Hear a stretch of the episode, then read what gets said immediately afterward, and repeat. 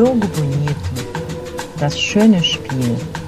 Der Fußball-Podcast mit Sven Pistor und Burkhard Hupe. Mit dem zweiten WM-Spezial. Ja, mit dem entsprechenden Frühstück zum zweiten WM-Spezial. Unser WM-Spezial heißt Die Schlacht von Göteborg. Ja, 1958 das Halbfinale zwischen Deutschland und Schweden. Und es war ein wildes Spiel mit ganz vielen Geschichten. Geschichten, die vorher stattfanden, währenddessen und nachher. Und die müssen alle erzählt werden, Sven. Willst du was zu trinken haben, aber warum stellst du dein Lebensglas hier so hin? Es ist, das Frühstück war übrigens sehr, ich habe nur so ein bisschen Nachdurst, muss ich sagen. Ja, vom Schweden. Ja, die Schwedenhappen. Du hast Köstlich, ne? diese Konserven, ja, das ist ja keine Konservendose, das ist aber so, ja, schon, ne? Und hast du aufgemacht und da waren diese, diese Fischröllchen drin, die sehr, sehr deftig schmecken morgens. Mit Kapern? Hast du die Kapern auch gegessen? Ich hasse hast doch- Kapern. Deshalb frage ich ja. Ich hasse so Kapern. gut kennen wir uns schon, dass ich weiß, dass du Kapern. und du hast dieses Lachsgeschnetzelte, wie nennt man das? ja, weil ich habe ja auch so ein Lachsgesicht. Ja, hast du gegessen, ne? du liebst das, ne? Aber das ist Ja. das, was man auf dem Kutter noch Lachs, mal Lachsschnitzel zusammenkehrt. Lachsschnitzel auf frischem Brötchen, dazu frische Zwiebeln und Meerrettich. Das ist große. Nein, ey, Themenfrühstück. Das, das ist für mich einfach. Da bin ich am Meer, Sven. Themenfrühstück beim Hupe finde ich auch wunderbar. Und wir sprechen über äh, die Weltmeisterschaft in Schweden 1958 und heute werden wir mal meine Mutter anrufen. Die war nämlich da 19 Jahre alt. In dem Jahr machte sie, glaube ich, Abitur und studierte dann in Göteborg und wir sind bei der Schlacht von Göteborg. Und deine Also, Mutter ist Schwedin. Das muss man ja an dieser Stelle immer wieder auch sagen. Der eine oder andere Na, wird ich es weiß noch, das seit wird, 50 Jahren Ja, du jetzt. weißt es, aber es weiß, der eine oder andere wird sich jetzt vielleicht fragen, hä, was, warum ja, warum der? Schweden, warum, Ja. warum das? Ja, es gibt So. einen Grund, warum ich Sven heiße. Oh. Ja. 50er Jahre, Burkhardt. Ja, und jetzt kommt total tolle Überleitung. Wir, Da bist du eigentlich der Mann für, für, für tolle Überleitungen. wir oder? beamen uns zurück in die 50er Jahre. Darf ich mal? Nur ganz kurz. Ich möchte nicht stören. Ich möchte Sie nur sehr herzlich begrüßen. Ein wirklich nettes Publikum heute. Da muss ich mich ja in aller Form vorstellen. Gestatten Sie? Mein Name ist Burkhard Hupe und ich freue mich. Was war denn das? Jetzt du! Äh, meiner ist Sven Pistor. Hallo. Ach so. Grüß Sie, meine Damen und Herren. Äh, darf ich mich vorstellen? Ach, die Dame hier vorne. Das war übrigens eine Maggi-Werbung. Ja? Das Oder? stimmt. Äh, übrigens, Mag, ich liebe ja Maggi. Ich weiß, du liebst Maggi auch. Du klopfst immer noch unglaublich viel Maggi überall rein, wo du sitzt. Moment, Oder? Moment. Äh, Sven? Hier ist Zeit. Sven? Es ist so. Ja. In jede Suppe Muss Maggi rein. vorab geschmeckt, Ja. weil das ist eine Erinnerung an meinen deutschen Opa, der ist äh, 1896 geboren, der ist dann 82 1896. kurz, ja, kurz nach dem WM-Finale 82, das war das letzte, was ich mit ihm geguckt habe, dann aber in einem seligen Alter dann äh, gestorben Mhm. und die Erinnerung, die ich an ihn habe, eine der wenigen Erinnerungen ist, dass er überall sofort Maggi reingemacht hat, ohne vorher abzuschmecken. Und weißt du, was ich mache, wenn ich eine Suppe kriege und da steht eben Maggi? Zack, rein. ist natürlich ein bisschen barbarisch, aber ist so. Ja. Weißt du, woran mich Maggi sofort erinnert? Ich hatte immer auch so ein sehr distanziertes Verhältnis zu Maggi, muss ich sagen. Ist Maggi eigentlich Werbepartner von uns? Nee, ne? Nein, nicht. Aber falls sich potenzielle Werbepartner melden wollen, wir haben eine E-Mail-Adresse. Ja, die falls, heißt. falls sich jetzt jemand, falls jetzt jemand von Maggi zuhört, Ja, es gibt auch so viele andere Ganz Zusatzstoffe, viel- welche also äh, Salz zum Beispiel. Wenn sich Salz melden will, dann an info at jogo-bonito.de. Also, liebes Salzwerk, info at jogo-bonito.de und Ja. alle anderen Fragen und Vorschläge kommen übrigens auch da an. Ja. Und um diese wahnsinnig wichtige Geschichte von mir weiterzuerzählen, Mhm. ich hatte als junger Student meinen ersten Ferienjob vermittelt vom Bruder, vom älteren Bruder meiner damaligen Freundin in Schaumstoffwerken. Warst du mit der da auch im Zelt in der Schwäbischen Alb? Das war ja bei der, vor zwei Wochen, ich habe mich kaputt gelacht.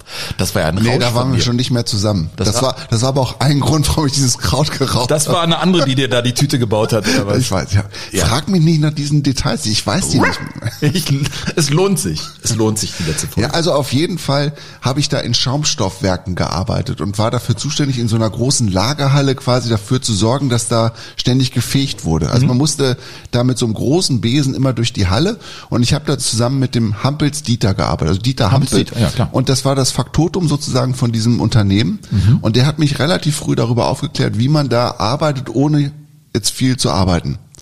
Also Ne, sehr hatte, deutscher Ansatz. Ja, der hatte Ganzen. Mhm. quasi erstmal so eine, so eine, so eine Stelle gefunden, wo man sich gut verstecken konnte. Und immer wenn das Tor ging vorne, das, das Hallentor, dann mussten wir den großen Besen, haben wir ihn hochgenommen und ein bisschen auf den Boden gestampft und so ein bisschen hin und her bewegt, Mhm. damit das nach was klang.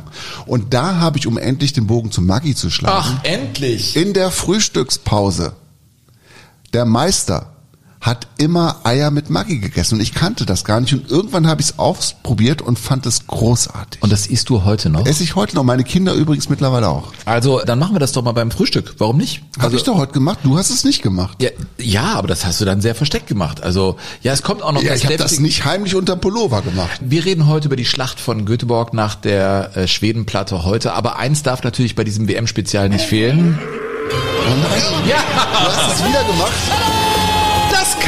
Das Cutter-Quiz. Ja, ja, ja, ja, ja. Burkhard, äh, Ja, wir spielen das wieder mit dir. Drei Runden. ja. Ich habe insgesamt neun Fragen. Fünf äh, Punkte reichen um. Ich habe äh, Schrumpeldatteln mitgebracht. Abgelaufene Schrumpeldatteln. Und ja, die kannst du dann haben. Kannst du mitmachen, was auch immer du willst. Die sehen aus dir- wie Hundeklöten. Ja, ist so. Aber die gebe ich dir. Mhm. Äh, Frage Nummer eins. Was ist ein, also es sind ja Fragen zum Land Katar, zu Natürlich. Gewohnheiten. Wir wollen ja vorbereitet dahin gehen. Wir wissen jetzt, der Wind, der da weht, ist der Abu Bin Blasi. Abu Bin Blasi. Ja? Nein, das war der Shamal. Das wäre die richtige ist Lösung gewesen. Quatsch. Das ist der Abu Bin Blasi. Ja. So, aber jetzt kommt die erste ernsthafte Frage. Wenn es also richtig ist, äh, hörst du das hier? So, oder wenn es falsch ist? Das ist das aufstehende Kamel. Erste Frage. Was ist ein Machbus? Ist das A, äh, in Katar ein Machbus? Äh, ein Verkehrspolizist? Ist es B, eine Mittagspause, die man eben macht? Oder ist es äh, ein traditionelles Essen? Das ist die mit der Machpaus. Machpus, Machpaus, das ist die, das ist natürlich So Pause. falsch, ey. Das ist ein traditionelles Essen. Machpus ist super. Ja, äh, nächste Frage. Was kostet eigentlich ein Liter Benzin in Katar derzeit? Äh, A 19 Cent, B 33 Cent oder C 52 Cent? Damit 19. wäre... Alter, Was denn? bist du irre? Willst du die Datteln nicht haben? 19 Cent? Ich werde die einpflanzen hier bei dir im Garten dann. Ich nehme die nicht wieder mit. Äh, nein, 52 Cent. Das ist doch viel. Ja, ich Ja. war mal, ich war mal in Bahrain tanken. Es war teurer Trinkwasser zu kaufen als eben zu tanken da. Echt? Ja, ist so. Und die dritte Frage hier in diesem kleinen Katar-Quiz: Feinsand. Wir haben es da mit Feinsand zu Mhm. Ja. tun. In der Sahara liegt Feinsand, so heißt er eben. Ja. Welche Größe hat der eigentlich, äh, der Feinsand? Aber die Äh, Sahara gehört doch nicht zu Katar. ja, aber da liegt der gleiche Sand. Der wird ja, Ehrlich? die- ja klar, das ist ich der hab, gleiche ich, hab Sand. da, ich war ja schon mal da, ich habe da nur Steine gesehen. Nein, das, da ist auch Sand. So, wie groß ist die Körnung in Millimetern? 0,063 bis 0,2 Millimeter. Ist Feinsand 0,2 bis 0,63 Millimeter oder 0,63 bis 0,2 Millimeter?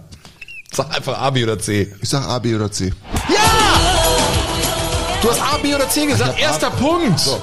Du, das ist ja alles eine Frage der Vereinbarung, die man dann eben hat. Ja, A, B oder C, das war doch. Hast du sehr gut gemacht. Erster Punkt. Einfach war es nicht, aber ich hab's gelöst. Erster Punkt. Also Glückwunsch. In der nächsten Runde solltest du aber dann mehr holen, ja, um insgesamt fünf Punkte zu holen in meinem kleinen Kata-Quiz. Sven, Katar hat uns ja inspiriert, in unserer gemeinsamen großen Vorfreude auf dieses wichtige Fußballturnier einfach ein Lied für Gianni Infantino mal Ach, ja, natürlich. aufzunehmen. Ne? Und Ja. ich finde, es gab natürlich schon die eine oder andere Rückfrage, wo kommen eigentlich diese wahnsinnig tollen Liedzeilen her? Und ich gebe es ja zu, es ist ein bisschen angelehnt an Jan Delay, Oh Johnny. Ne, bei uns heißt es Oh Johnny. Ne, man kann eine relative Ähnlichkeit feststellen. Der Reim ist auch etwas. Ach, wir singen's doch einfach mal. Die, der Refrain war doch so. Eins, zwei, drei. Oh Johnny, warum hast du uns beschissen? Oh Johnny, warum hast du kein Gewissen? Oh ja, alles klar mit Katar, mit dem Geld so sonderbar. Oh Johnny, wann wirst du dich verpissen? Soweit, so gut. Das war der Refrain. ja, Soweit aber zum- es, liebe Leute, es lohnt sich dran zu bleiben, denn es gibt noch mehr. Wir haben eine erste Strophe getextet. Kannst du die nachher so singen? Ich kann das so ein bisschen rumerotisieren hier am Mikrofon. Hallo, Ja. ich bin der Nachtwalker und ich bringe euch in den nächsten Morgen. Äh, es wird, äh, es ist ja am 4. Dezember, ist glaube ich, äh, 4. 4. Advent, Entschuldigung, ist das Finale. Mhm. Und in unserer Strophe spielt Lametta und irgendwie Odo Fröhliche Fußballwelt. Also wir haben uns da so, das ist so ein Zweizeiler, der glaube ich ganz schön ist, aber wir werden es am Ende präsentieren. Ja. Wir werden hin nach Katar wahrscheinlich drei Strophen haben und den Refrain und dann vielleicht das Lied auch mal aufnehmen. Ich habe schon überlegt, Sven, mhm. ob wir das nächste Mal, wenn wir irgendwie mit der Fußballschule auf die Bühne gehen, ob wir das da nicht zum, zum Anfang mal singen sollen. Dann machen wir es eh schon immer zum Affen. Also ach Leute, wir sind übrigens mit Pistos Fußballschule ein Herz für Vollpfosten auf den Bühnen in Nordrhein-Westfalen unterwegs. Ihr könnt vorbeikommen. Könnt ihr alles bei svenpistor.de, da steht das komplette Programm. Oder auch überall da, wo man Tickets kaufen kann, einfach ja. Pistor eingeben, dann ist man da und wir sind an jeder Steckdose. Nicht Hupe eingeben, dann seid ihr nicht da. ja, aber du bist bei mir. Äh, und das muss in dem Fall dann reichen. Ja, reicht äh, auch. Sind wir bei der Schlacht von äh, Göteborg eigentlich? Das ist ja unser heutiges Thema. Ja, 1958 das Halbfinale und Deutschland gegen Schweden und es war ein Turnier, das Deutschland ja als Titelverteidiger in Angriff genommen hat und in dem Fritz Walter nochmal reaktiviert worden ist, in dem noch einige Helden von Bern dabei waren, Helmut Rahn zum Beispiel, Hans Schäfer und natürlich auch der Trainer Sepp Herberger. Und die Deutschen, wenn ich es richtig in Erinnerung habe, die hatten ein relativ kompliziertes, wie sagt man, Interregnum? Sagt man nicht? Interregnum zwischen. Ey, sowas darfst du mich doch nicht fragen. Zwischen, also sie, sie hatten, es ist zwischen den Welten, Interregnum kann man doch sagen, Weltmeister, ja, zwischen den Weltmeisterschaften. Also es lief einfach nicht so richtig toll und dann war man trotzdem da mal mit Titelverteidiger. Und es lief gut am Anfang. Und es lief auch immer diese Musik, äh, übrigens, äh, die wurde eingespielt vom Militärorchester und den, ich glaube, irgendwelchen Musikern aus Stockholm. Hier. Hört man, das Militärorchester, ne? Jetzt hört man's. Das ist der Marsch. Das ist die offizielle Hymne der FIFA WM 1958. Habe ich dir schon mal gesagt, dass ich Militärkapellen großartig finde vor Länderspielen? Bist du nicht auch mal zu so einem Konzert gegangen, wo die dann immer das Stadion laufen? Ja, meine Mutter hat es geliebt. Ist ja leider verstorben und sie hat das aber quasi bis zu ihrem Lebensende hat sie das geliebt und ich bin mit ihr zum Musikparade der Nationen hieß das bin ich mit ihr gefahren und habe das zusammen mit ihr erlebt.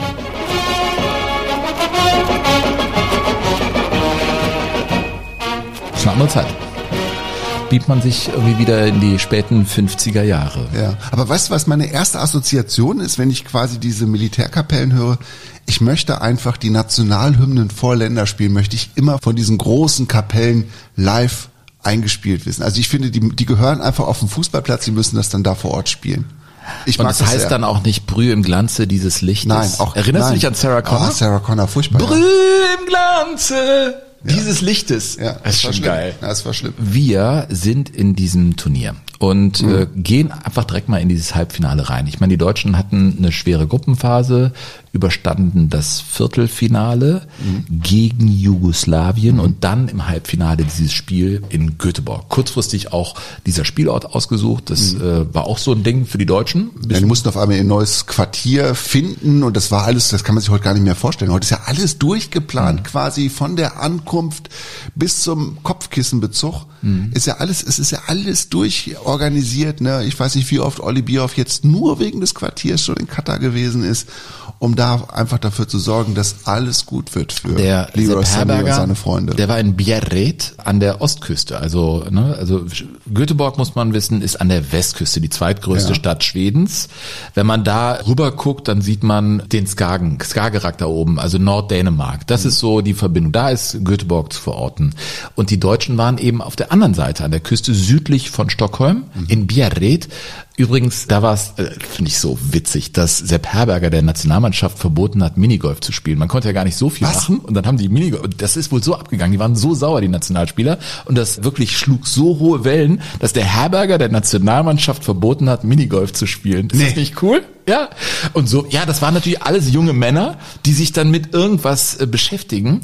Und wir haben ja auch schon über den äh, Oberst Rudel gesprochen, der 78 beim Quartier aufgelaufen ist. Das war ein Riesenskandal, eine Nazi-Größe und der war auch 58 mal in Bjerret, aber das lief so ein bisschen unterm Deckmantel. Das haben die Medien nicht aufgegriffen. Was meinst du, was da los gewesen wäre? Mhm. Wir kommen ja später bei der Schlacht von Göteborg zum Spiel, aber auch zu dem, was daraus gemacht wurde. Das war ein, ein Medienkrieg, kann man nicht anders sagen. Ja. Und diese Rudelgeschichte, die war den Schweden nicht bekannt. Aber man muss aber auch sagen, Sven, dass Schweden den Deutschen nicht so wirklich geheuer war in den 50er Jahren. Also ich habe eine Warnung gefunden in einem in einem Reiseführer für Schweden, einem deutschsprachigen Reiseführer. Da heißt es also: Meiden Sie Nordschweden.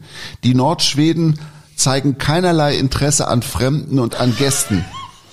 Und dort, jetzt kommt's, in Nordschweden werden auch keine Schuhe geputzt. Was? Ja, das steht in dem Reiseführer. keine Schuhe geputzt. Dort werden auch keine Schuhe geputzt. Ja, Wahnsinn, Wahnsinn. Ähm, so, wir wollten vom Halbfinale. Es ging ja ganz gut los mhm. für die Deutschen und im Radio Rudi Michel in dieser besonderen Atmosphäre. Indirekter Freistoß für die Schweden, ausgeführt natürlich von ihrem Torwächter Svensson, genau auf den Kopf des sprungkräftigen Stollenberg. Stollenberg hat geklärt, hat auf Schimania gegeben. Schimania auf Zislacik auf die linke Seite. Sofort Pass in die Tiefe auf Uwe Seeler, der jetzt schon wieder auf Linksaußenposition ist, der nicht richtig gebremst werden kann. Der wunderbar flankt Schäfer, Tor! Ja, Tor!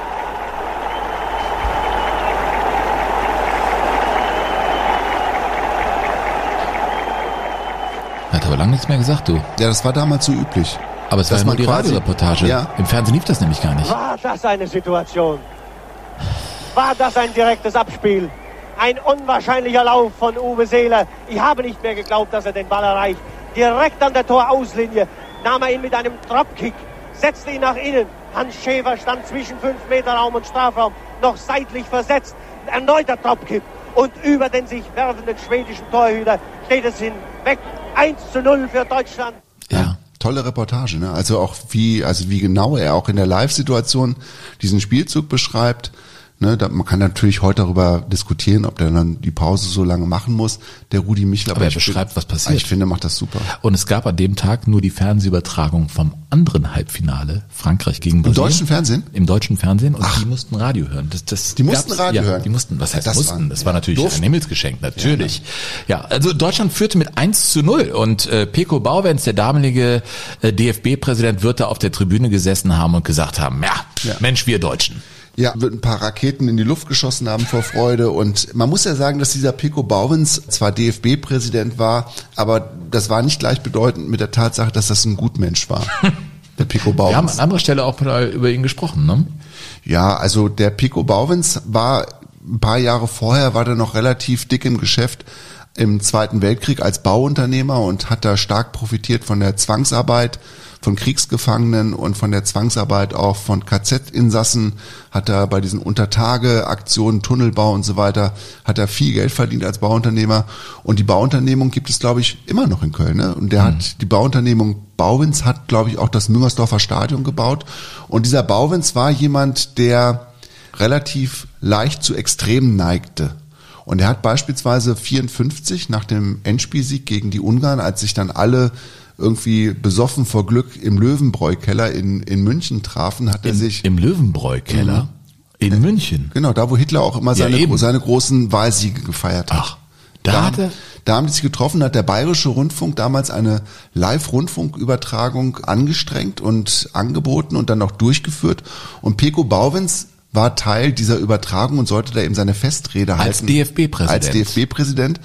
Und es ist aber nur noch ein Bruchteil dieser Rede erhalten, weil die Rede quasi zwischendrin ausgeblendet wurde, weil sie zu nationalistisch wurde. Für den Staat und für alles, was damit zusammenhängt, dieser Jugend zu helfen, wie sie heute sich so deutlich gezeigt hat. Und nicht nur der Jugend. Die ältesten Semester standen auf dem Acker mit dem Brechflegel und zwinkten. Und die Mönche im Kloster und der Priester hob seinen Hut ab. Es war wirklich etwas so Hinreißendes, das wirklich zeigt, dass es eine Volksbewegung geworden ist, die etwas gelenkt und gesteuert und gefördert werden muss. Also das war jetzt nicht während des Krieges, das war auch nicht vorm Krieg, sondern das war neun Jahre nach Kriegsende. Diese Rede hat große Empörung ausgelöst im Ausland. Mhm. Und ja, zu Recht. da kam ja quasi auch eins zum anderen. Ne? Die haben ja dann damals nach dem 3 zu 2 Sieg, weil sie es noch nicht besser wussten, die deutschen Schlachtenbummler im Berner Wankdorf-Stadion, haben sie ja damals dann auch nicht die dritte Strophe der Nationalhymne angestimmt, sondern die erste Deutschland, Deutschland über alles gesungen, nachdem sie gerade 3 zu 2 gegen die Ungarn gewonnen hatten. Und das hat natürlich einfach ein, eine Protestwelle nach sich gezogen. Und Theodor Heuss, der damals der Bundespräsident gewesen ist. Der hat dann ein paar Wochen später, als die Nationalmannschaft ins Berliner Olympiastadion eingeladen wurde, um da ausgezeichnet zu werden, übrigens vor 60.000 Zuschauern, nur bei der Ehrung, da gab es sonst nichts. Also es gab nur die Ehrung für die Weltmeister von Bern, es waren trotzdem 60.000 Leute da, hat Theodor Heuss versucht, die Kuh so ein bisschen vom Eis zu holen. Aus ihrem uns alle so erfreuten Sieg haben manche Leute draußen und drinnen so etwas wie ein Politikum gemacht. Der gute Bauwens, dem ich jetzt nachher die Silbernadel gegeben hat, der geben werde, der meint offenbar, gutes Kicken ist schon gute Politik. Das muss nicht so sein. Theodor Heuss. Fußball und Politik. Ist natürlich ist es nicht zu trennen und, und trotzdem hat man es immer wieder versucht. Es hat ja, auf jeden Fall neben diesem Halbfinale zwischen äh, Schweden und Deutschland in Göteborg einen Medienkrieg gegeben und da platzte vielleicht auch etwas auf, was so oft äh, dann im Verborgenen blieb, aber hinter vorgehaltener Hand dann doch gesagt wurde und da platzte es, glaube ich, wirklich auf. Wobei das für mich nach wie vor komplett unbegreiflich ist, was da los gewesen ist, 58, dass da auch dieser Stellvertreterkrieg in den Zeitungen ausgetragen wurde. Man muss sich das so, es war im Prinzip so wie 96 bei der Europameisterschaft, als die Deutschen und die Engländer aufeinander getroffen sind, als ja auch von, von The German Blitz auf einmal wieder ja. die Rede gewesen ja. ist, ne, als ja. die Deutschen verarscht worden sind auf den Titelseiten, als dem wieder Pickelhaube auf den, dem Stefan Kunz die Pickelhaube auf den Kopf gesetzt wurde in irgendwelchen Fotomontagen. Das war ja auch furchtbar. Ja, und in Schweden war es so, es gab wohl in Göteborg, ich war da auch schon mal Makrelenangel, da fährst du mit dem Kutter raus, herrlicher Fjord und so. Und das haben wohl deutsche und schwedische Journalisten gemeinsam gemacht, aber es brachte nichts. Man war sich einfach nicht grün. Keine, keine Briefmannschaft. Nein, kann man nicht sagen. Also in der schwedischen Presse war wirklich von Tanks, die alles niederwalzen, äh, war da die Rede, von Panzermentalität, von den Knochenbrechern oder die Kriegsfußballer und umgekehrt wurden die Schweden für ihre Fußballsöldner, ganz viele schwedische Profis spielten ja in Italien, was in Deutschland total geächtet war. Da war von die Rede die oder Legionäre, von Legionären. Ne? Das war ein Schimpfwort damals. Ne? Ja, und ich habe einen Spiegelartikel nochmal gelesen, ein Interview mit dem evangelischen Theologen Helmut Thielicke. Ja. Da gab es ja diese Seeler-Thematik. Soll der nach Italien gehen, ja. hat den Koffer dahingestellt bekommen mit einer Million, glaube ich. Million und was, ja. die hat er nicht angenommen, ist in Hamburg geblieben mhm. und er wurde im Prinzip selig gesprochen, auch von diesem Theologen, der nämlich davon sprach, dass es schwere Sünde sei, ja. als Legionär sein Geld beispielsweise in Italien zu verdienen. Das vielleicht skizzieren wir schon mal so ein bisschen das Umfeld, in dem dieses Spiel stattfindet. Deutschland führt mit 1 zu 0, aber die Schweden hatten halt ihr Publikum und ihre Einpeitscher vor den mhm. Kurven. Heya, heya. Ne? Das kannte man halt überhaupt nicht in Deutschland und das hat auch die Reporter verrückt gemacht. Ne? Ja. Also die ja irgendwie auch irgendwie durchkommen mussten und auf einmal sich einer akustischen Herausforderung ausgesetzt sahen, auch die sie so gar nicht erwartet haben. Also im Prinzip waren das Kapos. Das kennt man heute von von den Ultras. Die Vorsänger. Das war, die Vorsänger, die hatten mhm. Fähnchen, die hatten natürlich blau-gelbe Farben an und schwenkten und ein Megafon hatten die auch, glaube ich, ne? animierten die Kurve damit zu singen. Ja. Und wir müssen das Heya Heya Sverige wieder über uns ergehen lassen, das auf die Nerven geht. Und ich kann mir vorstellen, dass es unsere Mannschaft manchmal lähmt, die sich aber unter diesen Umständen großartig bis äh, jetzt geschlagen hat. Ja, übrigens hat der Georg H. Meurer vom Hamburger Abendblatt hat sich an diesem Abend in Göteborg an den Zweiten Weltkrieg erinnert gefühlt.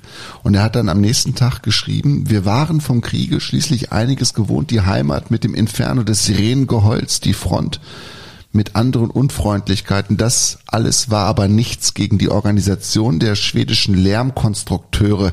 Wir haben uns vorgestellt, was geschehen wäre, wenn man in Deutschland einen Gast so behandelt hätte. Er würde nie wiederkommen und die Presse der ganzen Welt würde uns zerreißen.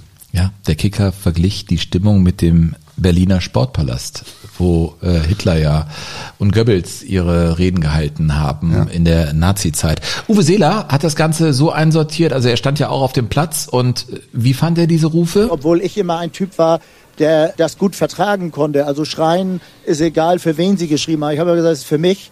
Aber es war gelenkt, es war gesteuert und ich glaube, das war das Schlechte, das war nicht sportlich.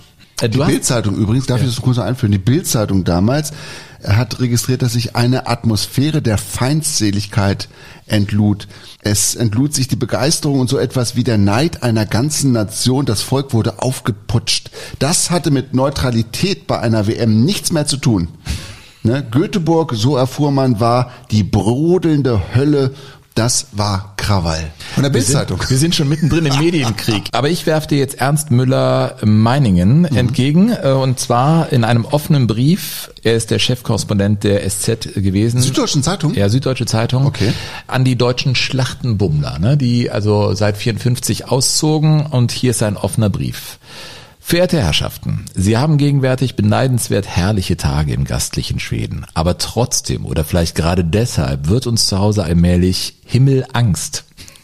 Denn Sie, meine Herrschaften, die deutschen Schlachtenbummler, haben es inzwischen nahezu mühelos fertiggebracht, die zwar kühlen, aber toleranten Schweden so zu ergrimmen, dass sich dies schon zum Nachteil der deutschen Mannschaft auswirkt. Besoffen, arrogant, laut, fanatisch, transparente schwingt mit ebenso einfältigen wie größenwahnsinnigen Sprüchen, sich als Kraftfahrer durch souveräne Missachtung der auch in Schweden geltenden 50 kmh Grenze auszeichnend, das ungefähr ist das Bild, zu dem die schwedischen Gastgeber von den Deutschen binnen weniger Tage gelangen mussten.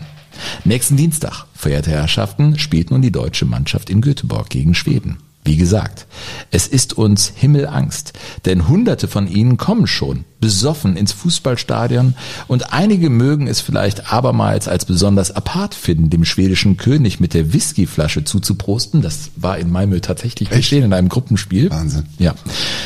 Wenn auch im Mercedes 200 die Schweden jedoch ihre Sympathien für uns gründlich verlernen, besteht aller Anlass zu ernster Sorge. Ihr Ernst Müller Meiningen Junior in der Süddeutschen Zeitung in einem offenen Brief. Also Aber dann weißt du, wie es da ausgesehen hat, ne? Also Ja. dann weißt du, grüne deutsche Fans mit der Whiskyflasche zum König, das geht nicht. dann weißt du, wo das hergekommen ist. Also das ist ja Wahnsinn. Es schaukelte sich eben auch so hoch medial. Ich meine, es gab ja auch in Deutschland dann Artikel, wo man denkt, wie, wie reden, um Gottes Willen, wie reden die denn über Schweden? Ja, es gab diesen einen Artikel, nachdem die Deutschen haben das Spiel ja verloren. Ich meine, sonst wäre das ja nicht so eine große Geschichte dann auch im Nachgang geworden in Deutschland. In Deutschland haben es ja dann mit 1 zu 3 verloren, werden wir gleich noch hören. Und es gab nach diesem Spiel in der Saar-Zeitung einen, einen Bericht, der so unglaublich ist. Das Saarland gehörte 54 noch nicht dazu. Ne? Es wurde dann 55 erst, ne? Genau. Das heißt, äh, die waren dann dazugekommen. Genau, die waren dazugekommen, die hatten ja 54 oder 4 für 54 noch die Qualifikation gegen Deutschland gespielt mit ihrem Nationaltrainer Helmut Schön. Ne, Also waren Neulinge im WM-Geschäft Genau. sozusagen. Aber sie schrieben halt auch, ne, äh, die Saarzeitung aus Saarlouis, und das zitiere ich jetzt, das offizielle Schweden hat hämisch genießend zugelassen, dass rund 40.000 Repräsentanten dieses mittelmäßigen Volkes, das sich nie über nationale oder völkische Durchschnittsleistungen erhoben hat, den Hass über uns auskübelte, der nur aus Minderwertigkeitskomplexen kommt. Es ist der Hass eines Volkes, dem man das Schnapstrinken verbieten muss, weil es sonst zu einem Volk von maßlosen Säufern würde. Das stand so in der Zeitung. Ja, und das wird dann veröffentlicht. Also was, Krass, was muss da mit dir passieren, dass du 13 Jahre nach dem Zweiten Weltkrieg so etwas veröffentlichst und wahrscheinlich Leser das dann in den Händen halten und sagen, Recht hat er. Ja. Das ist schon krass, oder? Ich meine, das war damals, in, der Schwe in Schweden gab es die Prohibition. Alkohol war wirklich ein, ein Thema. In ne? 50ern war das so? Ja, das war eher 30er Jahre, meine ich. Mhm. Und die haben im schwedischen Wald ihre Destillerien gehabt und ihre eigenen, äh, ja, Schnaps gebrannt, ja. Und das ist ja so in Schweden mit dem Alkohol lange Zeit eine, gewesen, äh, eine Sache gewesen, dass man ins Systembolaget gehen musste, um da Bier oder sowas zu kaufen. Wie heißt das Systembolaget? System, das ist vom Staat, das war hoch besteuert und da musste man in spezielle Geschäfte gehen und da den Alkohol äh, kaufen. Das ist heute noch so. Ein normales Bier kannst du da nicht im Supermarkt kaufen. Ich glaube, das größte 3,8 Prozent kriegst du noch im Supermarkt, aber ein normales Bier mit 4,8 äh, Prozent musst du im Systembolaget oder Wein musst du da kaufen. Das war Alkohol war äh, wirklich ein Thema. Ähm, ja, Schweden gewann dieses Halbfinale. Ja, aber auch deshalb natürlich, weil Erich Juskowiak, der Düsseldorfer Verteidiger, in der zweiten Halbzeit sich zu einer Tätlichkeit hinreißen ließ. Und natürlich lag es da nahe zu vermuten, dass der Erich Juskowiak der Hitze des Ulevi-Stadions nicht mehr gewachsen war oder dieser Atmosphäre nicht gewachsen war. Und Kurt Hamrin, das war einer dieser Italien-Legionäre, ausgerechnet der Hamrin hat ihn so provoziert, dass er sich zum Nachtreten hat hinreißen lassen. Und der ungarische Schiedsrichter, auch das noch, da konnte man natürlich auch einen späten Racheakt für 54 fürs verlorene Endspiel der Ungarn vermuten. Ausgerechnet ein Ungar schickte also Juskowiak vom Platz und dann eine Viertelstunde später wurde Fritz Walter auch noch schwer verletzt und dann erst in den letzten Minuten schossen die Schweden die entscheidenden Tore zum 3 zu 1 Erfolg. Hamrin lässt sich sehr viel Zeit. Was macht er denn da? Das sollte er nicht tun. Das ist keine schöne Geste. Er wird hart genommen von Schäfer, bleibt in Ballbesitz, schießt Tor!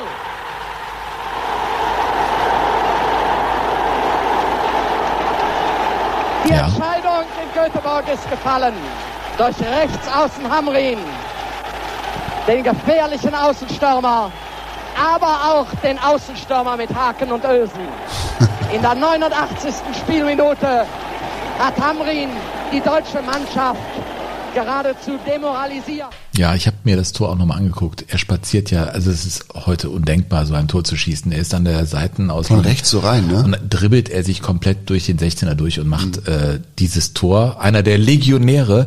Und äh, in der Tat, ich meine, dass der ungarische Schiedsrichter da auch noch den Juskowiak vom Platz gestellt hat, der Istvan Scholt. Ja? Das war ein Ding. Die verhaken sich. Juskowiak wird in seinem 25. Länderspiel so vom Platz gestellt. Deutschland ist ausgeschieden und äh, er bekommt die silberne Nadel. Die Ja, die bekam er gab's ja damals, damals noch, hm. für das 25. Länderspiel bekam er zwar überreicht, aber er hatte bei Herberger Am selben Abend, glaube ich, noch, ne? hatte, er hatte bei Herberger verkackt, das ist ja klar, und auch seine Mannschaftskameraden da im Stich gelassen. Helmut Rahn meinte einfach, der Just, der war ein Hitzkopf. Ja, und Ja. der hat sich ja auch dann später, ich glaube bei Fortuna Düsseldorf hat er sich dann auch mal mit äh, Publikum angelegt und dann ist er vom Platz runter und hat gesagt, ihr könnt mich mal und hat nie wieder für Düsseldorf gespielt. Nee, ist nie wieder zurückgekommen. Also es war also ein komischer Typ wahrscheinlich, muss man auch sagen. Und der bekam diese Nadel und sagte, als die mir überreicht wurde, fühlte ich mich, alle schwiegen, ich fühlte mich wie beim eigenen Begräbnis. Ja. Und Sepp Herberger hat jetzt auch nicht unglaublich viel unternommen als Bundestrainer, um das irgendwie abzufedern. Der hat, als er vom Platz gestellt wurde, ihn nicht mehr angeguckt und als er nachher gefragt wurde, wie er denn diese Aktion einschätzen oder einordnen würde, hat er nur ganz lapidar geantwortet und hat gesagt, es war nicht Juskowiaks Aufgabe, seinen Gegner für ein Foul zu bestrafen. Also noch kälter kannst du, glaube ich, deinen Spieler, der am Boden zerstört ist, der den schlimmsten Tag seines Lebens hinter sich gebracht hat, das schlimmste Spiel seines Lebens, noch kälter kannst du ihn nicht abstrafen. Ja, also Deutschland war ausgeschieden. Äh, Fritz Walter übrigens, der im Prinzip aus seiner Karriere in der Nationalmannschaft raushumpelte. Es war ja sein aller, sein letztes aller, Länderspiel. allerletztes Länderspiel. Der sagte nach all dem, was er da erlebt hatte auf dem Platz, Es sah lange sehr, sehr gut aus beim Stande von 1 zu 1, trotz der ungeheuren Belastung durch die Zuschauer. Aber der Chef hat gleich vom Spiel gesagt, denkt halt dran, die, schreit alle, die schreien alle für euch. Und das haben wir uns auch zu Herzen genommen. Aber dann kam der Platzverweis von Joskowiak und zehn Minuten Verschluss. Meine schwere Verletzung, ich ging zwar noch mal bandagiert auf den Platz, aber es war halt nicht mehr viel drin für mich. Und äh, so äh, kamen dann die zwei entscheidenden Tore in den letzten Minuten ohne jetzt den Erfolg der Schweden zu schmälern, ohne Platzverweise, meine Verletzung, hätten wir es zumindest mal für eine Verlängerung geschafft und dann immer noch eine Chance gehabt, wieder nach vier Jahren ins Endspiel zu kommen. Ja, ich glaube, das kann man so unterschreiben. Das ist, glaube ich, richtig. Aber man muss einfach auch, ich glaube, das große Problem war einfach zu akzeptieren, dass es zu Ende war, ne? dass, es, dass das Turnier für Deutschland einfach da vorbei war. es war vorbei.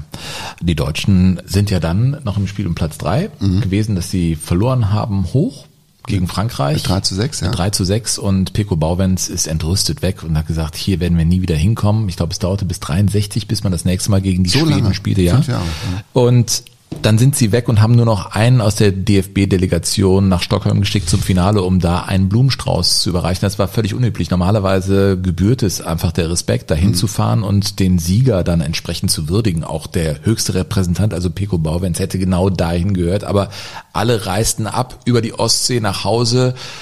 Und das war großer Unfrieden. Das war ein Riesenproblem zwischen Deutschland und Schweden. Aber die Schweden, ich hatte es in der letzten Folge mit Nakaskog Lund, ja. Die Schweden schossen ja durch ihn das 1 zu 1 und er traf auch mitten ins Herz der schwedischen Öffentlichkeit, denn sie lagen ihm natürlich auch musikalisch zu Füßen. Nakaskog Lund. Några andra lirare och lilla jag Ich liebe ihn. Du, ich rufe jetzt mal meine Mama an.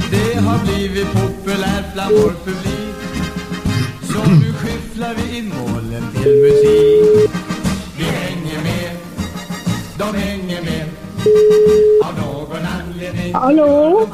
Hallo Mama. Ja, hallo, Sven. Ja, hörst du, hörst du den Nacka Skoglund? Warte mal, hör mal zu. Detta lag har ingen chans att hänga kvar Det var då så gubben Skoglund gav sitt svar Vi hänger med, Erinnerst du dich? hänger med Av någon anledning så gör vi faktiskt det Nacka Skoglund. Der hat immer, immer gesungen bei der WM damals. Ne? Erinnerst du dich daran? Also diesen Refrain, den, den kenne ich ja. Die hängen mit. Habe ich das richtig übersetzt? Wir sind einfach dabei. Der Burkhard fragt mich ja immer, wenn ich hier schwedische Sachen so vorspiele, wie Hänger heißt doch, Mensch, wir sind dabei, Leute, ne? Wir sind, wir sind dabei. Wir sind aus irgendeinem Grund sind wir noch dabei. Ja? Sag mal, Ulla, hallo auch von mir. Wie war das denn Ende, Ende der 50er Jahre? Du warst ja, glaube ich, noch nicht mal 20 Jahre alt und warst dabei, das Leben zu entdecken. Wie war das denn, als damals die ganze Fußballwelt nach Schweden kam, als die Brasilianer auf einmal da vor Ort waren und, und ihr als junge Schwedin das so aus nächster Nähe so, so ein riesiges Ereignis erlebt habt? Ja, also das war, das war natürlich toll. Ich muss sagen, ich war eigentlich äh, nicht sonderlich Fußball interessiert. Aber ich hatte einen sehr äh, Fußball interessierten Bruder. Und der kaufte immer eine äh, Sportzeitung, All Sport. Und äh, die hab, diese Zeitung habe ich ja dann auch gelesen. Äh, und äh, insofern war ich ja auch so ein bisschen, äh, hatte ich auch ein bisschen Ahnung. Ja. Ähm, wir hatten ja keinen Fernseher. Ne? In meinem äh, Zuhause, da gab es keinen Fernseher und auch in der näheren, im näheren Bekanntenkreis gab es eigentlich auch kaum äh, Fernseher. Also wir hatten unsere Bilder äh, hatten wir vorwiegend aus Zeitungen. Ja. Aber das war äh, trotzdem äh, natürlich eine tolle Sache, äh, als all diese äh, vor allen Dingen Südamerikaner kamen, ja. Und, Da wollte ich gerade sagen, die Brasilianer haben ja auch ähm, rege teilgenommen am schwedischen Leben, ne? Also vor allen Dingen an den schwedischen Frauen. Garincha hat, glaube ich, in der Zeit der WM sogar ein Kind gezeugt. Ist das wahr? Das ist so. Wusstest du das gar nicht? Und um Himmels Willen, das ist aber so. Es ist wirklich so. Garincha ist als Vater nach ähm, Brasilien, also als werdender Vater nach Brasilien zurückgekehrt nach der WM. Ja, Mensch, ja, ja. Also so, so war das dann eben 1958, ein schwedischer Sommer und die Deutschen spielten gegen Schweden im Halbfinale. Du hast ja Deutsch in der Schule gelernt. War das so, ich meine, es war ja 13 Jahre nach dem Zweiten Weltkrieg. Wie war denn das Bild der Deutschen in Schweden? Weil wir haben eben schon drüber gesprochen, rund um dieses Spiel ist das ja ziemlich eskaliert. Also vorher war das aber nicht, ich, nicht, dass ich das so empfunden habe, dass man irgendwelche Ressentiments gegen, gegenüber Deutschland hatte. Das, äh, das habe ich nicht. Nun war ich natürlich sehr jung und interessierte mich auch äh, eigentlich überhaupt nicht für Politik. Ich habe ähm, Deutsch als äh, Abiturfach gewählt, weil mir die Sprache gefiel und sie lag mir und äh, Nee, also das äh, habe ich jedenfalls nicht so empfunden. Äh, wie das äh, sonst im Land war, das kann ich nicht, äh, kann ich nicht beurteilen. Ja. Also in Ähm. Deutschland herrscht ja, herrschte nach wie vor auch große Unkenntnis, was Schweden angeht. Ich habe Sven gerade erzählt, es gab in Deutschland einen Reiseführer über Schweden und da stand drinne, dass man auf keinen Fall nach Nordschweden reisen sollte, weil dort gar keine Schuhe geputzt werden. Ist das wahr? War das, sind diese Nordschweden noch mal anders als die Südschweden? Ja, ja, die, die Lappen, die liefen da mit so, so Fellschuhen rum. Ne? Also doch. Ich wusste, dass Die es so wussten. ist. Weiß ich nicht von. Ja, ja, später äh, wurde wohl eher gesagt, man sollte nicht nach Nordschweden fahren, weil da die Mücken sind. Ne? Aber nee, äh, ja, ja. Äh, eben, war sicherlich relativ unbekannt. So viele Touristen kamen nicht nach Schweden.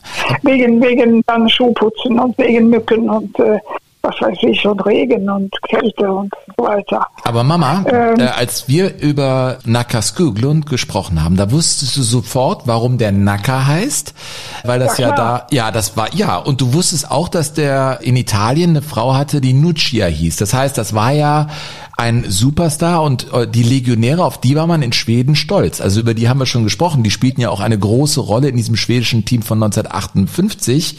Also da waren ja auch andere schwedische Spieler. Das waren schon Kändisar, also die, so nennt man die Bekannten, die Promis in Schweden. Äh, nee, aber nach Gaskoglund, das, der war ja äh, sehr bekannt. Und dann auch diese Gunnar Gren war sehr bekannt. Und äh, Gunnar Nordahl, äh, Grenoli, äh, Gunnar Gren, Genau. Gunnar Nord und äh, Nils Lidholm. Und dann, äh, ja, dann haben wir noch Kurre, Kurre Hamrin und Kalle Svensson. Kalle Svensson war der, der Torwart. Also einige kannte ich schon, ja. Ben Das ist- Gustafsson das hat, hattet ihr auch noch. Also es waren schon tolle Spieler da ne, damals, für, Mhm. die für Schweden gespielt haben. Und dann kam ja das Finale, Mama. Da war ja Deutschland ausgeschieden und ja, das war ja schlimm, Mama. Also äh, nachher, nach dem Spiel, da war mal ein schwedischer Kinderchor bei der Kieler Woche in Deutschland eingeladen und die wurden einfach ausgepfiffen. Kannst dir das vorstellen? Da stehen die schwedischen Kinder auf der Bühne in der Kieler Woche und die Deutschen pfeifen. Das war, das war nicht schön. Ja, das ist nicht schön. Nee. Und äh, das äh, habe ich nicht gehört, aber man hörte schon in Schweden auch, dass äh, schwedische Touristen, die ähm, mit Autos nach Deutschland fuhren, die, äh, dass denen die, die Autoreifen, oder das passierte jedenfalls, äh, Autoreifen äh, dann äh, kaputt geschnitten Ja, und die. Schwedenplatte wurde, wurde von der Karte genommen. Die Deutschen hatten ein Riesenproblem mit diesen Die Deutschen waren schlechte Verlierer. waren sagen schlechte Verlierer. So, aber jetzt waren die Schweden Verlierer im Finale. Jetzt hast du ja das Finale in Erinnerung. Das war das erste Fußballspiel, das du dann tatsächlich im Fernsehen gesehen hast, als Schweden gegen Brasilien, man muss sagen, mit 2 zu 5 unterging. Erinnerst du dich daran? Also das vergesse ich auch nicht. Das, wie gesagt, wir hatten ja selbst in der Familie kein Fernseher und äh, im Bekanntenkreis gab es auch kaum Fernseher. Aber in dem Dorf, wo wir diesen Sommer verbrachten, da war ein älterer Herr, äh, Karl Johansson, und der hatte einen Fernseher. Und äh, Karl Johansson war eigentlich kein Mensch, der viele Leute um sich äh, herum äh, haben wollte oder da war ein etwas, äh, äh, ja, Eigenbottler, kann man sagen. Aber in diese, äh, an diesem Tag, da war sein Wohnzimmer voll. Also da haben sich so viele Leute dann doch gemeldet, die, die äh, gerne das Spiel sehen wollten. Und da saßen wir bei Karl Johansson im, im Wohnzimmer und guckten nun das äh, Finale. Ja. Und, da habt ihr erst noch gejubelt, ne, weil Schweden ist ja mit 1 zu 0 in Führung gegangen, sogar im Finale. Wollte ich gerade sagen. Dann war das, äh, Schweden ging ja in Führung mit 1 zu 0. Also da, da bebte das Wohnzimmer von Karl Johansson. Klar. Man dachte ja schon, da- dass die große Sensation vor der Tür stünde. Aber das hat ja nicht lange gedauert. Dann, dann äh, ähm, haben die Brasilianer zugelegt. Ne? Dann Und- kam der kleine Pelé, der erst 17 Jahre alt war. Pelé, ja, Pelé war ja äh, uns ja auch sehr bekannt. Also von den Leuten in der brasilianischen La äh, Mannschaft, die, die, wo, die, wo ich die Namen behalten habe, das war natürlich Pelé, äh, das war Garincha, war das nicht Garincha, der ein äh, X-Bein und ein O-Bein hatte? Genau richtig, ja. Ähm, ja, ist richtig, ja. Und Wawa aus irgendeinem Grund war dem, aber vor allen Dingen, vor allen Dingen war mir und äh, dem äh, schwedischen Mädchen Gilmar äh, noch in Erinnerung. Gilmar, der Torhüter, ne? Gilmar, der Torhüter. Schönling und für Gilmar ähm, äh, schwärmten wir alle, ja. Ja, und dann kam ja zum Sch- Schluss kam ja noch ein Toasttor mit, mit also es endet äh, 5 zu 2. Ja. Du, aber Äh, sag mal, Ulla, wenn 58 war das Spiel, das Halbfinale, das, das ja sehr viel Erregung ausgelöst hat zwischen Deutschen und, und sehr viele Spannung zwischen Deutschen und Schweden. Und du bist aber ja trotzdem kurze Zeit später nach Deutschland gegangen. Spielte das Spiel damals noch irgendeine Rolle, als du in Deutschland angekommen bist? Nee, überhaupt nicht. Also das war in 59, das war ein Jahr später. Und da spielte das. Also ich habe überhaupt keine Schwierigkeiten gehabt. Das kam vielleicht mal vor, dass, äh, dass das Gespräch auf dieses Spiel kam, aber äh, überhaupt keine Probleme. Ich meine, es kam vielleicht auch äh, daher, dass ich mich überhaupt nicht in Kreisen bewegte, wo irgendwelche Feindseligkeiten Ah, okay. aufgekommen, aufkommen konnten. Ich arbeitete in äh, einem christlichen Jugendheim und da waren Freiz Jugendfreizeiten, da waren äh, Familienfreizeiten, da waren naja, Frauenkreisnachmittage. äh, also da war keine, keine Feindselig. Meine Mutter hat halt nicht auf Schalke gearbeitet, sondern in Witten auf dem Wartenberg, ja. Und mein Vater war in der Bundeswehr, einer der ersten überhaupt. In Essen-Kupferdreh war er stationiert und dann ging er da hoch und deswegen sitze ich hier. Ne? Ja. So kann man das, glaube ich, sagen. Mama, danke, dass du uns das erzählt hast vom Vielen Dank Sommer für die ganz 58. tolle Zeitreise, Ulla. Ganz, ganz herzlichen Dank. Es war prima. Vielen Dank. Ja, gerne, gerne. Okay. Hey do. Hey do, tschüss. Hey du. Hey, hey. Ja, Schweden. Ach, das, ja, jetzt sind wir auch weg. Ja, jetzt musst du dich um andere Sachen kümmern, ist auch richtig so. Witzig, ne? Ja, ich finde, ich finde diese ganze, ich kann, weißt du, wenn du, wenn ich, wenn ich an, an Schweden denke, ne, dann denke ich irgendwie an dieses, an dieses ruhige, kultivierte Land, wo alles ein bisschen, ich war ja auch schon ein paar Mal da, ein bisschen bedächtiger auch ist. Und selbst wenn du da zum Eishockey gehst, wirst du ja nie irgendwie so Fanatismus erleben. Und dieses 58er Spiel sticht komplett raus. Da steckt für mich so unglaublich viel drinne und deshalb finde ich ja super, dass wir die ganze Folge jetzt rund um dieses Spiel 58 drehen. Die ist jetzt 83 Jahre alt, meine Mutter. Ja. Ja, aber sehr, finde ich, aktive Erinnerungen an, an diese 58er. Ja. Und der Keeper, ich muss mir noch ein Bild angucken. Der, der war es dann. Wir reden immer von Garincha und ich weiß nicht was, ne? Ja. Gilmar. Jimmer. Mhm, Okay, cool. Ich meine, das wollte ich jetzt eben dann nicht sagen. Äh, Es gab natürlich auch noch andere Proteste in, in Deutschland äh, auf, auf dieses Spiel in St. Pauli. Ehrlich? Herbertstraße, keine Schweden. Also gab so Pappplakate, Schweden waren da nicht willkommen. Ja. Definitiv nicht. Ja, also das, das war äh, einfach äh, eine sehr, sehr angespannte Zeit. Das, das muss man sagen. Schweden waren da einfach unerwünscht. Benzin wurde den Schweden nicht gegeben. Meine Mutter sprach ja von Autoreifen, die aufgeschlitzt waren, aber es gab auch schwedische Familien, die dann ihre Sommerferien, man fuhr ja gerne nach Italien, aber die bekamen eben in Deutschland kein Benzin. Also das, die Leute waren einfach total sauer in Deutschland. Man fragt sich ja, wie, wie ist das möglich? Also man war ja 13 Jahre nach dem Krieg, hätte man auch sagen können, okay, da haben wir eben mal verloren. Wir zeigen uns jetzt als gute Verlierer. Ja, welches Ventil ist das? Ne? Das ist Genau. immer noch das, das Ventil des Größenwahns. Ja, ja, Also definitiv. muss so gewesen sein. Du, aber ich hatte ja, als wir über dieses Thema gesprochen haben, hatte ich dich ja gefragt, was eigentlich das Geheimnis ist von dieser von dieser schwedischen Nationalmannschaft, weil das ist ja irre, ne? Wenn, wenn man sich die späten 40er und die 50er Jahre anguckt, da war der schwedische Fußball in Europa fast State of the Art. Das kann man ja heute gar nicht mehr glauben, weil Schweden fast gar keine Rolle mehr spielt, bis auf Ibrahimovic.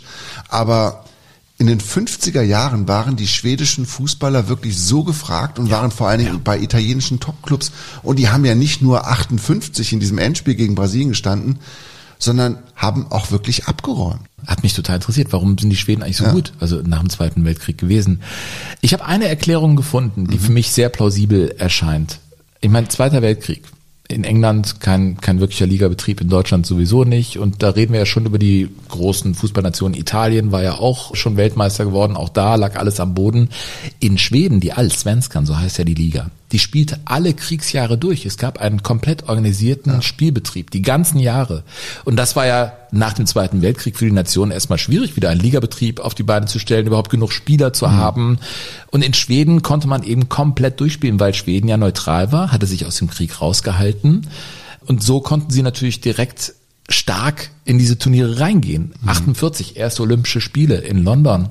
Da gewinnt Schweden die Goldmedaille, gewinnt im Finale 3 zu 1 gegen Jugoslawien. Und da sind äh, zum Beispiel Kürde Hamrin, meine Mutter hat ihn eben angesprochen, das war ein Megastar, der ja das 3 zu 1 später dann auch gegen Deutschland... Kurre war sein Spitzname. Kürde. Ne? mhm. Kürde. Mhm, genau. Kürde, weil Also Kurt, ja Kurt, ne? Kurt Hamrin, ne?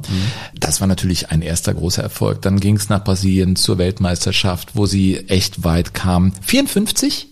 Nicht spielten sie keine. Rolle, genau, Ja, weil warum? auch in Schweden gab es dieses Amateurstatut und die ganzen Topspieler waren ja mittlerweile in, Italien, Italien, ja. Profis. Die, die Namen haben wir eben schon mal vorgelesen, ne? Kurt Hamrin, Nils Liedholm, Gunnar Green. Erinnert sich meine Mutter jetzt Mhm. mit 83 immer noch dran, dass das ein großer Spieler war.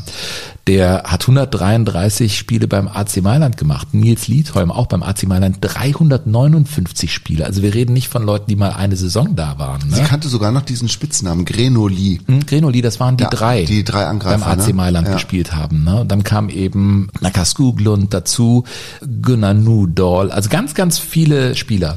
Mhm. Und die wurden dann 58, da hat man gesagt, wir haben eine Heim-WM. Übrigens, Schweden war der einzige Bewerber für diese WM. Ne? Es gab keine anderen Bewerber. Normalerweise man mussten ja gar keine Südamerika. Bestechungsgelder zahlen. Nein, eigentlich wäre Südamerika in der Reihe gewesen, aber ja, Genau. Wieso Südamerika war doch, ach wegen, Nee, ach, war 54 immer und Europa danach, und dann ja, Südamerika. Also es Europa, wäre auf jeden Fall nicht. Europa dran gewesen, aber es waren die einzigen Bewerber, deswegen haben sie dieses Turnier bekommen. Und da haben die gesagt, okay, wir wollen ja was holen und dann lassen wir die Profis wieder zu hier Ja. in, in äh, Schweden bei der Weltmeisterschaft. Das ist für mich eine relativ plausible Erklärung, um ehrlich zu sein, der Mhm. Ligabetrieb, dass sie dann so gut waren. Du weißt was für mich auch irgendwie noch ein Gedanke ist? Es gab ja nach dem Zweiten Weltkrieg, muss man sagen, haben die Schweden den Deutschen ja wirklich geholfen, dass sie überleben konnten. Ne?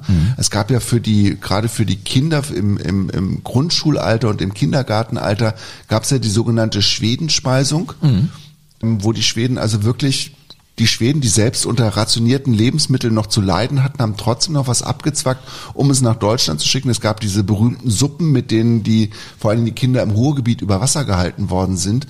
Und da haben wirklich viele Kinder haben den Schweden tatsächlich ihr Leben zu verdanken, weil sie genug zu essen hatten, vor allem in diesen, in diesen schlimmen, furchtbaren sehr, sehr kalten Hungerwinter direkt im Anschluss an den Zweiten Weltkrieg haben die Schweden, ich glaube, fast eine Milliarde US-Dollar aufgebracht, um den hungernden Menschen in Europa zu helfen.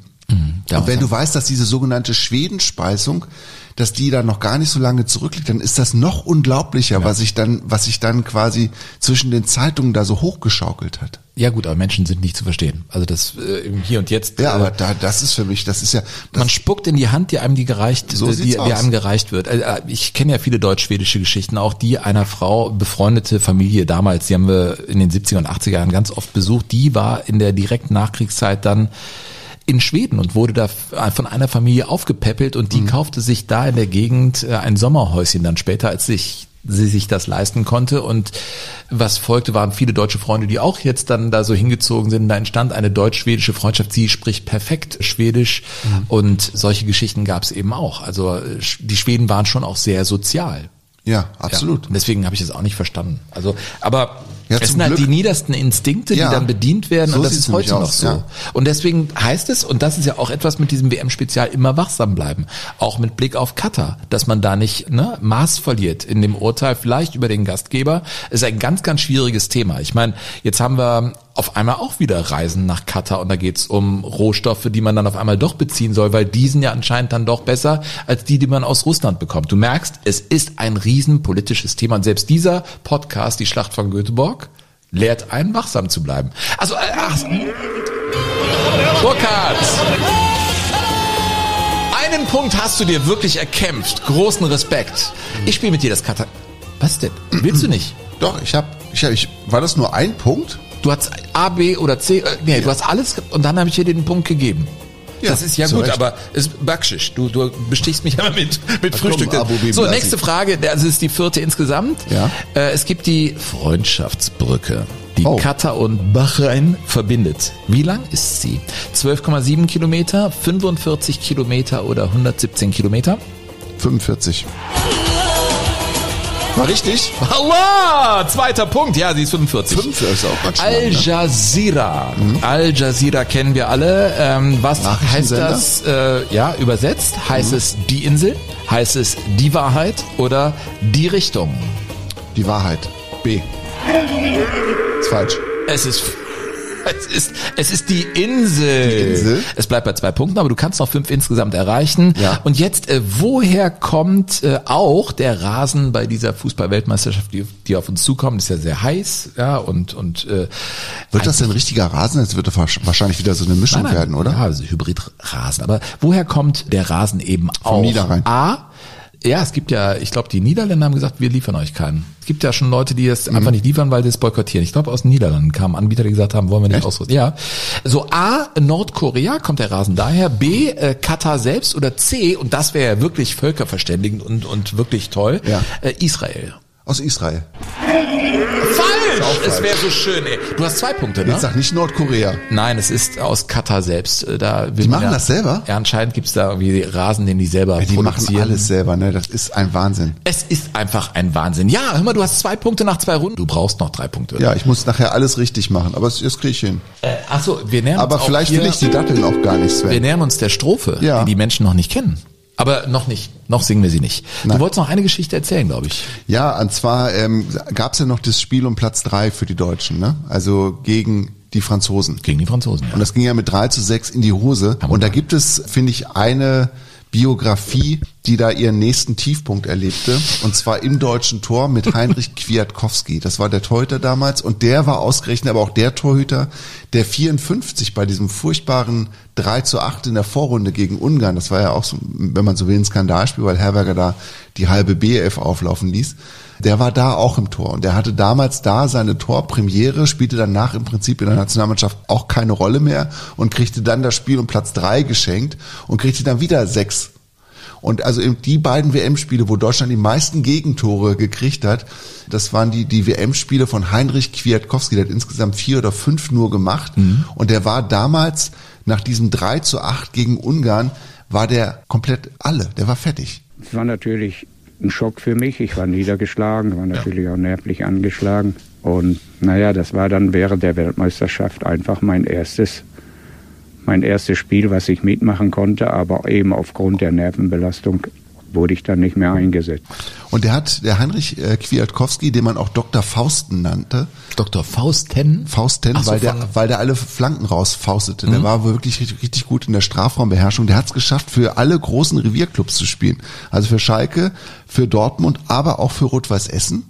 Ne, der war also im, im Westen eine richtig große Nummer und der hat ähm, 1954 ähm, quasi sein Hobby auch mit an den Thuner See genommen. Der war nämlich Hobbyfotograf und der war dann immer unterwegs und hat ähm, Bilder gemacht und war ein richtig guter Fotograf und kam dann aber oftmals auch zu spät zum Mittagessen. Und was passierte dann? Im Geiste von Spiez, die mussten vor versammelter Mannschaft die Hose runterlassen und kriegten Schläge auf den nackten Hintern. Nein.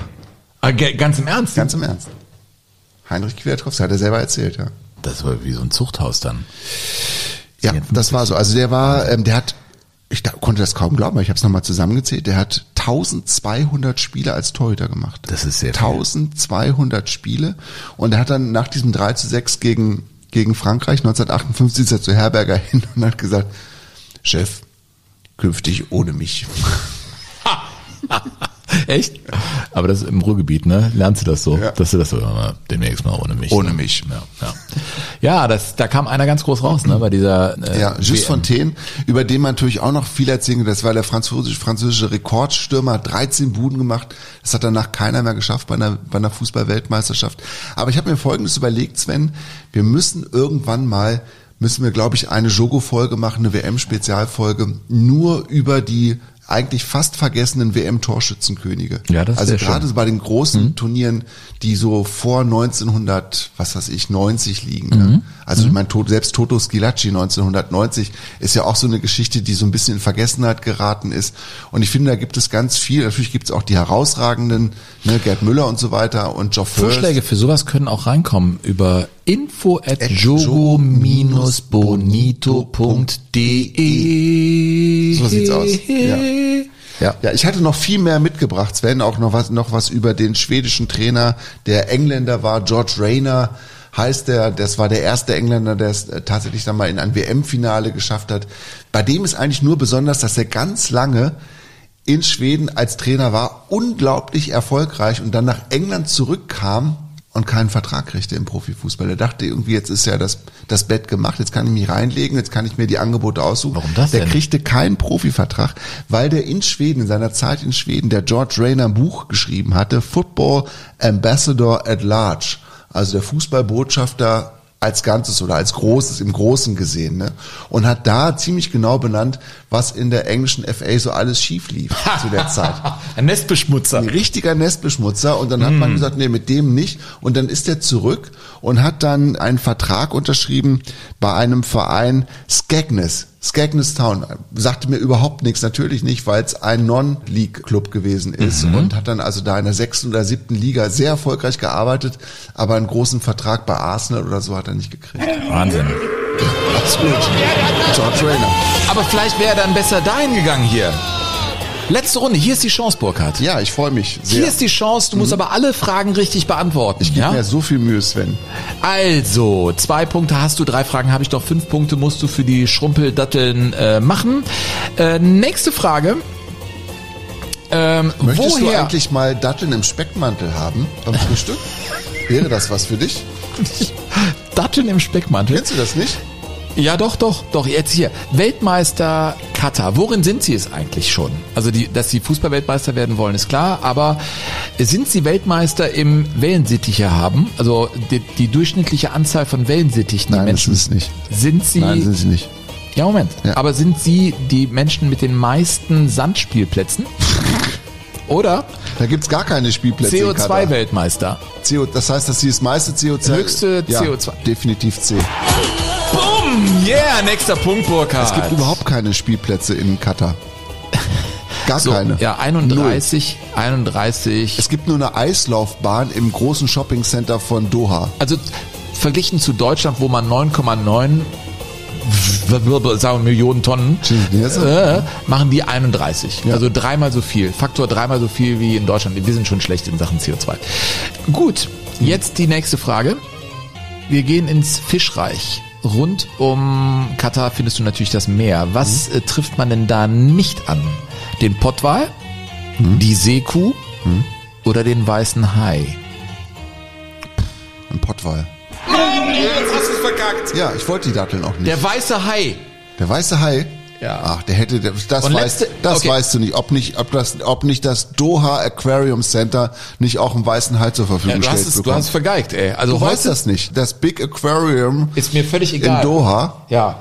Nein, der weiße Hai eben. Ja, ey, jetzt, also gut, die Datteln gehen wieder mit. Aber weißt du was, beim nächsten Spezial bringe ich die wieder mit. Ich Ja. werde die schon los, ich werde die nicht essen. Man muss sagen, da war auch ein bisschen Vorsatz meinerseits dabei. Also du hast nur, ja, du hast nur insgesamt vier Punkte, nee, drei Punkte geholt und du konntest fünf nicht mehr machen. Deswegen heute. Du sag mal, was machen wir eigentlich beim, beim nächsten Mal? Weiß man das schon? Ich habe echt keine Ahnung. Wollen wir da mal machen im falschen Film? Also Fußballer im falschen Film?